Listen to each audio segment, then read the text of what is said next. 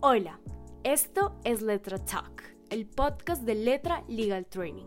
Bienvenidos a nuestro programa sobre comercio exterior, aduanas y tributación internacional. En el episodio de hoy conversaremos sobre tratados de libre comercio, un impulso para el crecimiento económico. Bienvenidos el día de hoy al podcast denominado Tratados de Libre Comercio, un impulso para el crecimiento económico. En este episodio exploraremos a fondo los tratados de libre comercio y su poder transformador en la economía global. Analizaremos los beneficios comerciales, las oportunidades de mercado y los desafíos que estos acuerdos presentan para los involucrados. A través de entrevistas a expertos en comercio exterior y aduanas de México, Perú y Colombia de Baker McKenzie, obtendremos una visión de cómo los tratados de libre comercio fortalecen las relaciones comerciales entre las naciones. Mi nombre es Gonzalo Bernal socio del estudio Chocopar asociado a Baker McKenzie, especialista en aduanas y comercio internacional. Me acompaña en el día de hoy Juan David López, de la oficina de Bogotá, y Pepe Hoyos, de la oficina de México. Por favor. Hola, muy buenos días, tardes. Muchas gracias, Gonzalo. Como tú dijiste, Juan David López de Baker McKenzie, Colombia, abogado asociado del equipo de aduanas y comercio exterior. Hola, ¿cómo están? Yo soy José Hoyos, Pepe, eh, socio del Grupo de Comercio Exterior en la Ciudad de México. La idea de hoy, eh, en principio, es definir qué es un tratado de libre comercio. El crecimiento de suscripción de tratados comerciales regionales y bilaterales fue básicamente una respuesta a las prolongadas negociaciones para la liberalización económica a nivel multilateral, enfrascadas a principios del 2000 en la ronda de Doha eh, de la OMC.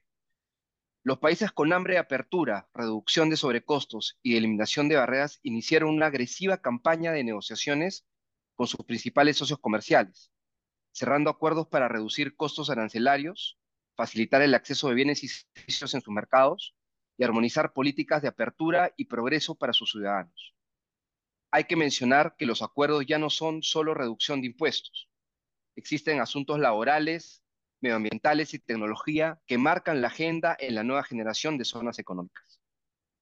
Bastante se ha discutido y escrito sobre el efecto positivo o negativo de la firma de estos tratados. Nada más ocioso que este debate. Estos son instrumentos internacionales que hay que aprovechar, ya que son plataformas que permiten tener sectores productivos más competitivos, instauran menores costos de importación, impulsan la armonización regulatoria generando predictibilidad para las inversiones futuras. Con, los, con lo que señalo no quiero decir que estos son una, sean una panacea. Hay trabajo interno que debe ser realizado por los países en cuanto a su implementación, envolvimiento del sector público y privado para su aprovechamiento, como el apoyo a la pequeña y mediana empresa y sectores sensibles, la mejora laboral y social, la formalización de la economía, inversión pública en infraestructura, ya sea hard o soft, entre otros. Latinoamérica no es ajena a esta tendencia de firmas acuerdos, firma de acuerdos de libre comercio. En Perú cuenta con 22, 22 tratados, Colombia 17 y 18 y México con igual número de estos. Esta política de liberalización no debería cambiar por aventuras proteccionistas o populares que imperan en la región. Más bien se debería hacer un trabajo de implementación interna para que sus beneficios sean más inclusivos, lleguen a más empresas y a más personas. Lamentablemente en la región hay un sesgo de retorno a la vena recaudadora más que a la facilitadora de comercio exterior. La aplicación e interpretación de de preferencias para nuestros importadores y las investigaciones de origen han ido creciendo en los últimos años. Es deber del sector privado y público y la academia en nuestra región de crear espacios de debate como este, impulsar el conocimiento real de las potencialidades de estas herramientas internacionales, evitando cualquier afectación de derechos, adquiriendo las grandes ventajas que pueden ofrecer a la industria y a sus ciudadanos. Juan David, por favor. Muchas gracias, Gonzalo. Y yo creo que esa excelente introducción nos, nos da ahora paso para que hagamos una breve reseña de entender un tema tan complejo que son los de libre comercio y más allá de eso, estar preparados para enfrentar a las diferentes problemáticas eh, que, que, ya vamos a discutir. No podemos, y yo creo que es algo muy importante, y es, no podemos olvidar la naturaleza de los tratados de libre comercio, fortalecer las relaciones económicas y generar beneficios económicos entre los países firmantes. Tú acabas de decir una palabra fundamental, Gonzalo, y es la liberalización de esa economía. Pero esa liberalización de esa economía genera unas responsabilidades importantes, no solamente para los estados, sino también para aquellas personas que desean beneficiarse de los tratados de libre comercio. Por lo anterior, vamos a entrar ahora en materia y revisar los aspectos fundamentales, sus desafíos y sus oportunidades. Reiteramos, el objetivo de los podcasts es que quien nos está escuchando aproveche al máximo los tratados de libre comercio suscritos por sus, propias, por sus propios países y tenemos el lujo de hablar desde tres países, tres perspectivas, tres abogados con cada experiencia y leyes diferentes. Entonces, empecemos con lo básico. ¿Qué son los tratados de libre comercio? Y hablemos un poco de la evolución de los tratados de libre comercio y de las evoluciones que ha generado las negociaciones entre los países. Pepe. Gracias. Y, me gusta mucho esto que estás diciendo, Juan David, de empezar por, por entender un poquito qué son los tratados, cómo nos dan estos beneficios y sobre todo el tema de eh, la responsabilidad que te da el utilizarlos, ¿no? Eh, si, si, si, lo pensamos un poquito desde el punto de vista más teórico, los tratados son una, excepción al artículo 24 del GATT que te decía por ahí que vamos a tratar todos de una manera igual y te da la oportunidad de que trates a estos socios comerciales de una manera mejor, ¿no? Y que les des algunas preferencias al momento de hacer eh, cualquier tipo de, de relación comercial, ¿Por qué? Porque al final del día vas a buscar liberalizar, vas a buscar atraer esa inversión a tu país y entonces eh, el buen uso de estos tratados va a tener un beneficio para toda una región. ¿No? ¿Y qué ha pasado a lo largo de los años? Si nos vamos un poquito eh, y pensando en, América Latina, a cuando eh, teníamos, bueno, cuando empezamos con Aladi, teníamos unos acuerdos en los cuales había por ahí un beneficio arancelario, ojo, era un beneficio que se veía traducido en una reducción arancelaria, no necesariamente una eliminación, y era de una manera, vamos a decir, más eh, enfocada únicamente en bajar el arancel y punto. Pero a lo largo de los años se van dando cuenta los países que esto funciona, funciona bien. Y tenemos, por ejemplo, por ahí del 94, eh, cuando entra en vigor el Telecam para el caso de México, que ya es un tratado hecho y derecho y un tratado más sofisticado que uno, se enfoca en una eliminación, una desgrabación total, y entonces estás pensando en una desgrabación progresiva. ¿Cómo vamos a ir eliminando estos aranceles? ¿Cómo vas a eh, tener el beneficio, pero al mismo tiempo tienes que eh, preocuparte por la competencia de los otros países. Entonces empieza a haber este avance en la degradación y había eh, eh, algunas disposiciones ya relativas, por ejemplo, energía, a productos agrícolas, eh, algunas en temas sanitarios y fitosanitarios, facilitación o por lo menos transparencia en cuanto al tema de barreras técnicas al comercio, disposiciones específicas en compras del sector público, en materia de inversión, por ejemplo, y esta entrada en vigor del tratado pues eh, empieza a generar obviamente nuevas leyes. Si no había obligaciones en materia, por ejemplo, de inversión, y ahora las hay, entonces eh, se empiezan a publicar leyes para ajustar a este nuevo marco jurídico.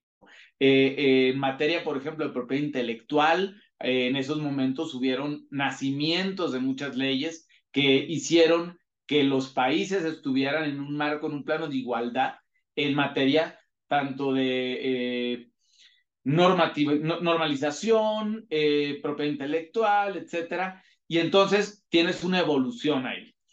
Pero todavía hay más modernización, va pasando el tiempo y los países se van dando cuenta que hay cosas que les faltó tal vez negociar. Si comparamos, por ejemplo, y hablando del ejemplo de México, un acuerdo del 94 entre Estados Unidos y Canadá y un acuerdo del 2000 entre México y Europa, vas a ver que aun y cuando en general son las mismas disciplinas, la forma de implementación es mucho más evolucionada en el Tratado del 2000 porque fuimos aprendiendo de los errores. Ejemplo, eh, había una disposición en materia de juegos o surtidos, cómo vas a determinar el origen ese tipo de productos, ¿no? Y entonces lo que te dice el acuerdo eh, es mucho más evolucionado ya en el tratado con Europa porque esas disposiciones no existían en el 94. Y así va pasando cuando van pasando los años y eh, hay la negociación de un nuevo tratado, habrá eh, disposiciones que estarán de alguna manera recogiendo eso que fuiste aprendiendo. Pasan los años y, por ejemplo, tenemos el TPP, ahora CPTPP, eh, que ya trae disposiciones todavía más avanzadas, por ejemplo, en materia de anticorrupción, que ni siquiera existían en los tratados anteriores. Eh, tienes disposiciones, por ejemplo, en materia de trabajo forzoso, donde te dicen en CPTPP que las partes tratarán de desalentar eh, la importación de productos fabricados mediante trabajo forzoso y luego tienes ya más adelante eh, tratados más nuevos como el TEMEC, que te dicen esas mismas disposiciones de trabajo forzoso ya no son buscar desalentar, sino buscar prohibir, ¿no? Y entonces ya tienes algo más eh, aterrizado a la realidad. Pero además, por ejemplo, eh, tienes disposiciones en materia de verificación empresa en materia de productos textiles, disposiciones en materia de comercio electrónico, homologación regulatoria y, y, muchas disposiciones que anteriormente no se tomaban en cuenta, pero ahora tienes como las ambientales que son más agresivas, las laborales que podemos explicar un poco más sobre ellas y eh, bueno, eh, temas por ejemplo en mecanismos de solución de diferencias, eh, que por ejemplo, si tienes diferencias entre un estado y, un inversionista o entre un estado y otro estado, o existe, eh, por ejemplo, diferencias en materia de cuotas antidumping.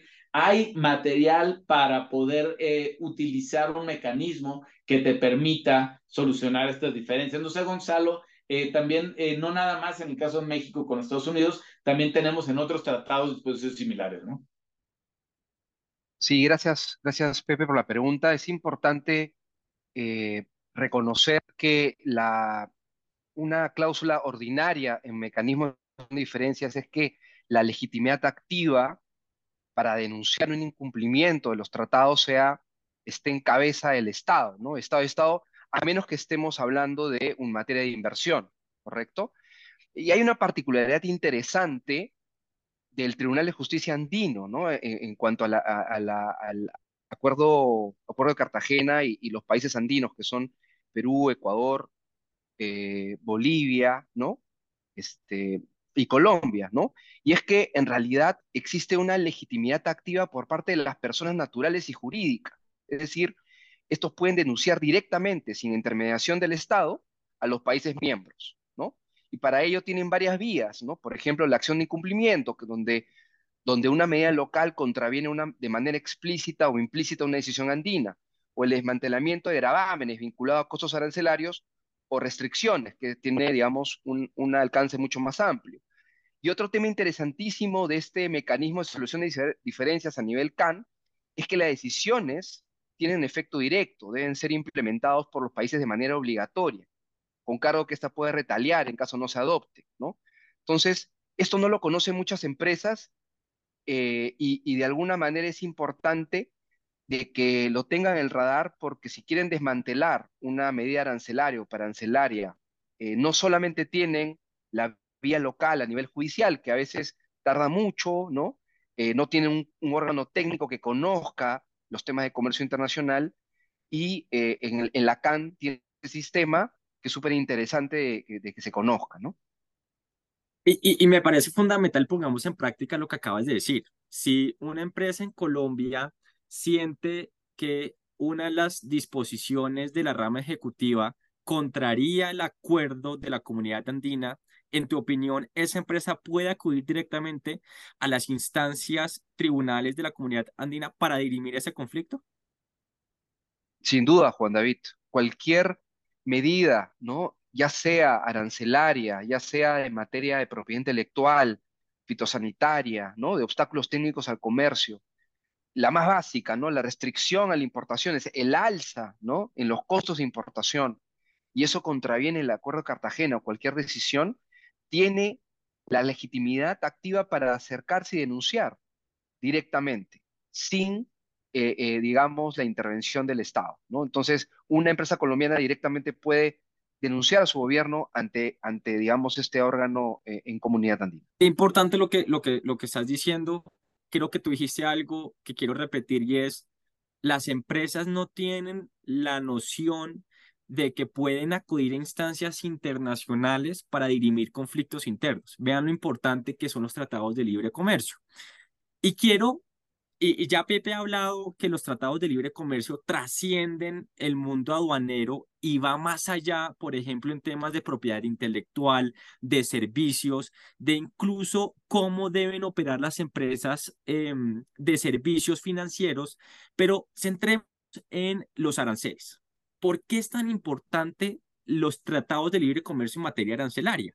Y es que cuando no tenemos un tratado de libre comercio, un Estado puede imponer aranceles, impuestos a los, a los productos importados desde el exterior y estos usualmente varían entre el 0 y el 15%, em, e, e, e, entre el 0 y el 15%. ¿Qué es lo que hacen los tratados de libre comercio? Reducen estos impuestos al 0% en su gran mayoría. Y vean la ventaja competitiva que tienen las empresas de que sus productos no tengan un impuesto del 10% que más adelante deberán trasladar al consumidor final. Es una competencia y una competitividad que, el tratado de, que los tratados de libre comercio generan. Pero reitero lo que dije al principio, entre grandes beneficios vienen grandes responsabilidades y para que una empresa pueda acogerse de esos, de esos eh, tratados de libre comercio, deben estar en cumplimiento de lo que se llama o denominan las reglas de origen. Para efectos de que podamos aplicar estos beneficios, los productos exportados deben ser originarios de las partes de los cuales se firmaron el Tratado de Libre Comercio. Pongo un ejemplo. Tratado de Libre Comercio entre Colombia y Estados Unidos. Un producto elaborado en Estados Unidos puede obtener el origen em, de Estados Unidos y ser importado a Colombia con un gravamen arancelario inferior a lo que estaría bajo la cláusula de nación más favorecida. Y, y, y, ¿Y por qué pongo el ejemplo? Muchas veces vemos a empresas importando productos desde Estados Unidos, pero con el tag de Made in China. Ahí hay una clara eh, diferencia de qué es un producto originario de Estados Unidos y qué no lo es. Y específicamente para saber qué es, un qué, es una certificado de origen, tenemos que entrar a los tratados de, de, libre comercio porque cada uno tiene sus reglas específicas.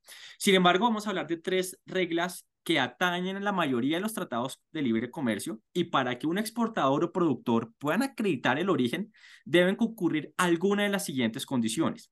Primero, que el producto sea obtenido en su totalidad o producido enteramente en el territorio de una parte. Caso concreto, el carbón. El carbón es obtenido enteramente en el territorio colombiano y consecuentemente se puede acreditar el origen de ese, de ese carbón, de ese oro, eh, a efectos de ser exportado y beneficiarse del origen. El segundo es que, sin perjuicio que la transformación o elaboración del producto en una de las partes tenga materiales no originarios, se pueden realizar dos, dos escenarios. El primero, realizar una transformación del producto. Pongo un ejemplo. El hilo se transforma en una camisa. Entonces, vemos que ese hilo que puede ser de China se transforma en Colombia, se realiza un nuevo producto y ese nuevo producto, al ser elaborado en Colombia, termina siendo originario del país colombiano.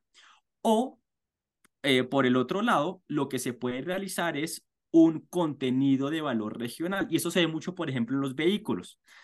En los vehículos se pueden realizar compras de productos no originarios y compras de productos originarios. Lo que dicen los, los tratados es, se debe llegar a un máximo de, de compras de bienes no nacionales a efectos de que se pueda acreditar el producto.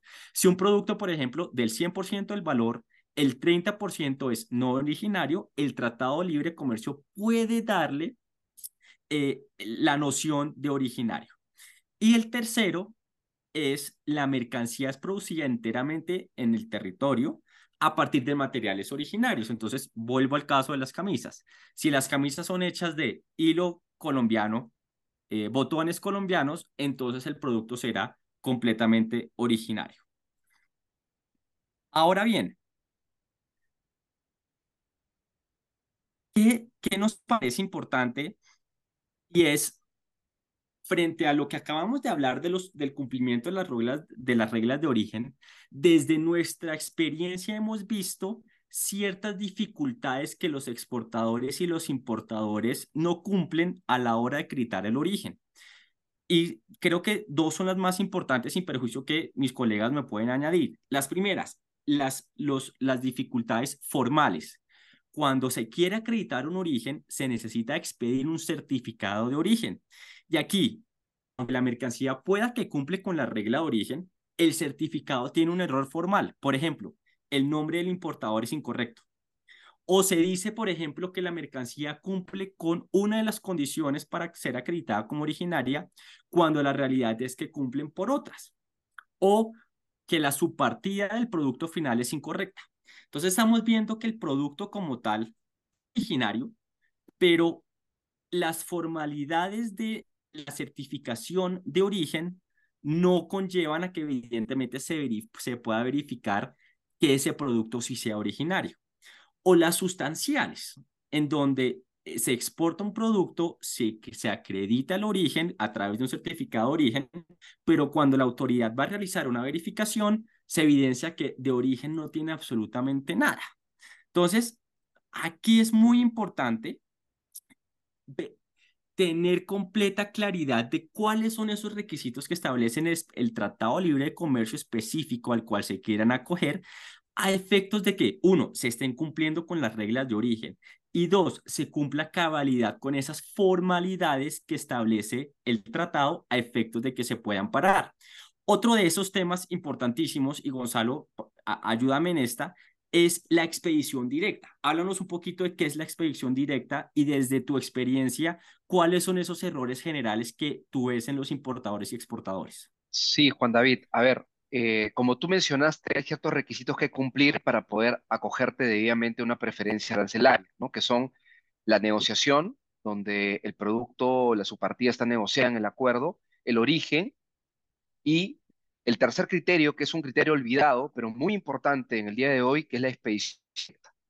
En lo personal, creo que la expedición directa es un criterio obsoleto. Lamentablemente, este criterio se encuentra en todos los tratados de libre comercio, especialmente los celebrados por Perú, México y Colombia. ¿Qué cosa quiere decir la expedición directa? Lo que busca es acreditar de que el producto viajó, se trasladó entre los países que han celebrado el acuerdo y que esa trayectoria, ese viaje haya sido directo.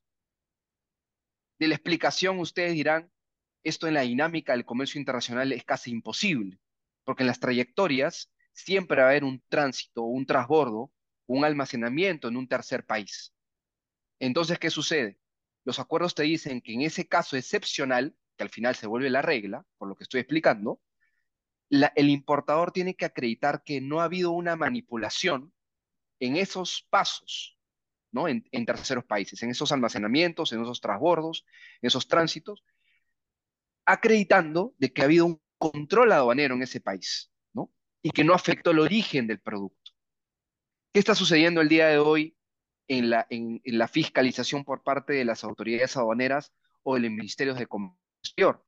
Están teniendo una interpretación sesgada de justamente de los medios probatorios referidos a la manipulación en esos terceros países o están pidiendo documentos que finalmente en estos terceros países son difíciles de lograr, difíciles de conseguir, ¿no? Por lo que estoy explicando. Entonces, ¿qué está pasando? Los importadores tienen el día de hoy que tener claramente establecido dentro de sus procesos que tienen que tener trazabilidad, ¿no? Trazabilidad de sus productos, tener un control básico de por dónde pasan sus productos en esos tránsitos, transbordos, almacenamientos en, terceros países, conocer qué documentos podrían acreditar la no manipulación ¿no? De, de, estos, de estos bienes o mercancías trasladadas y además también saber interpretar los acuerdos. ¿Por qué? Porque muchas veces, como estoy señalando, las autoridades aduaneras o los ministerios competentes piden documentos que no corresponden que van más allá del acuerdo, ¿correcto? Pidiéndote de, alguna manera la, a solicitud de, de las mismas, documentos que no existen a través de procedimientos que no existen y además los importadores a veces no tienen la cercanía con o no, no han negociado con tanto las navieras o con las eh, empresas aeronáuticas justamente eh, y, no pueden tener un trato directo para conseguir estos documentos. Entonces, ¿qué pasa? Que en la práctica estamos teniendo un problema eh, para acogerte a las preferencias, ya que las autoridades están pidiendo de manera muy sesgada estos documentos probatorios que podrían permitir que eh, acreditar que la mercancía no ha sido afectada en las trayectorias. Entonces hay, que tener mucho cuidado con el cumplimiento de este criterio, conocer qué cosa dicen los acuerdos respecto a la expedición directa y también asesorarse adecuadamente si es que lo que están solicitando esas autoridades es correcto. Y, te anticipaste, Gonzalo, porque dijiste algo que eh, va a ser nuestro último tema y es las verificaciones de control.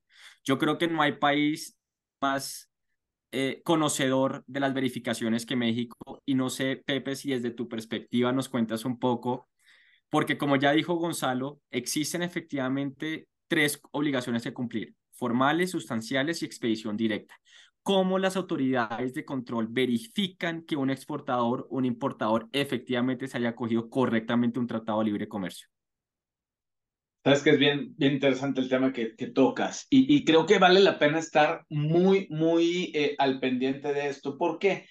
A ver, decíamos que para poder importar y solicitar el tratado arancelario preferencial vas a usar un certificado de origen que va a ser, vamos a decir, tu documento que demuestra que cumpliste con las reglas de origen, que cumpliste con todas las obligaciones del tratado y que por lo tanto eres sujeto del beneficio arancelario.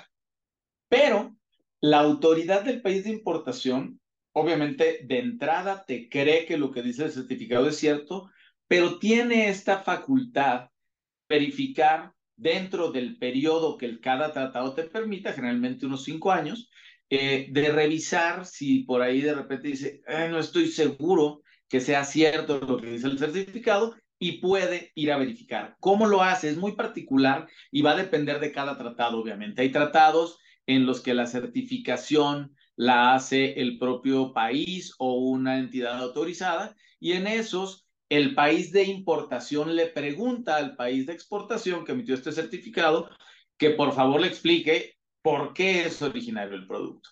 En aquellos, eh, perdón, tratados en los que hay una autocertificación, como ya ahora muchos de los tratados, eh, en el que emites nada más un certificado de origen como exportador productor, eh, mandas el, el, certificado, se utiliza este para importar, la, el gobierno del país de importación va directamente con el emisor del certificado, es decir, una empresa ubicada en el otro país, para decirle, demuéstrame que el producto que certificaste era efectivamente originario. Soy muy fácil, pero en la práctica tenemos un punto interesante. Estas revisiones pueden ser de dos formas generalmente.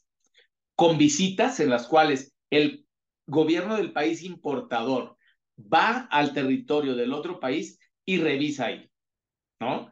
Y eh, cuando no hay visitas puede ser con un cuestionario en el que le manda un cuestionario, le solicita que eh, por favor le, le, explique o le demuestre por qué son originarios y entonces el baile contesta. aquí creo que en la práctica tenemos dos grandes temas. Uno, cuando estamos hablando de países con idiomas diferentes, la barrera del idioma se convierte en algo muy interesante porque por más que uno hable el idioma del otro, siempre puede haber tecnicismos por ahí. Eh, y la otra, pues al final del día tenemos sistemas jurídicos distintos aunque al final estemos buscando decir lo mismo, puede ser que el, el sistema jurídico de un país difiera del otro y a lo mejor vamos a decir, en México somos extremadamente formalistas en cuanto, por ejemplo, los poderes, la forma de mantener los registros, etcétera. Y si estás hablando de, de Estados Unidos, son mucho más laxos. Entonces, el, el gobierno mexicano quiere recibir las cosas de una forma, mientras el gobierno del otro país o, la persona del otro país eh, los mantiene de otra forma. Entonces, ahí es importante que tengamos asesoría del mismo país, los asesores sean del mismo país que está haciendo la verificación, para efectos de que se entienda con este eh, auditor, ¿no? Porque si vemos de repente que no hay un entendimiento total y entonces eso se puede convertir en un problema. Otro punto, y ya hablando ya de casos prácticos, un poquito este, de cómo está pasando esto, Anteriormente en México se usaba mucho esto de las visitas, lo cual te facilitaba mucho porque pues el auditor veía físicamente si había o no una producción en el territorio. Cuando pasan este, a, hacerse ahora más bien cuestionarios por temas de, de la actual administración que no quiere invertir en estas verificaciones, lo hacen de papel lo cual de alguna manera eh, pues hace un poco más difícil que le demuestres, por ejemplo, un proceso productivo, que tienes este, registros en cuanto a tus inventarios o tus procesos de producción. No sé, Juan David, si, si tengas algún caso de qué está pasando en la práctica en el caso de Colombia. Sí, y mira lo interesante y ya em, que, me parece interesante para finalizar que cada uno pueda estar, porque tú hablas muy bien de cuáles son los procedimientos para la verificación, pero otro tema muy importante es qué pasa si la autoridad evidencia que no existe origen frente a un certificado que ya se emitió. Y déjenme ser muy concretos, por ejemplo, frente al tema de Colombia.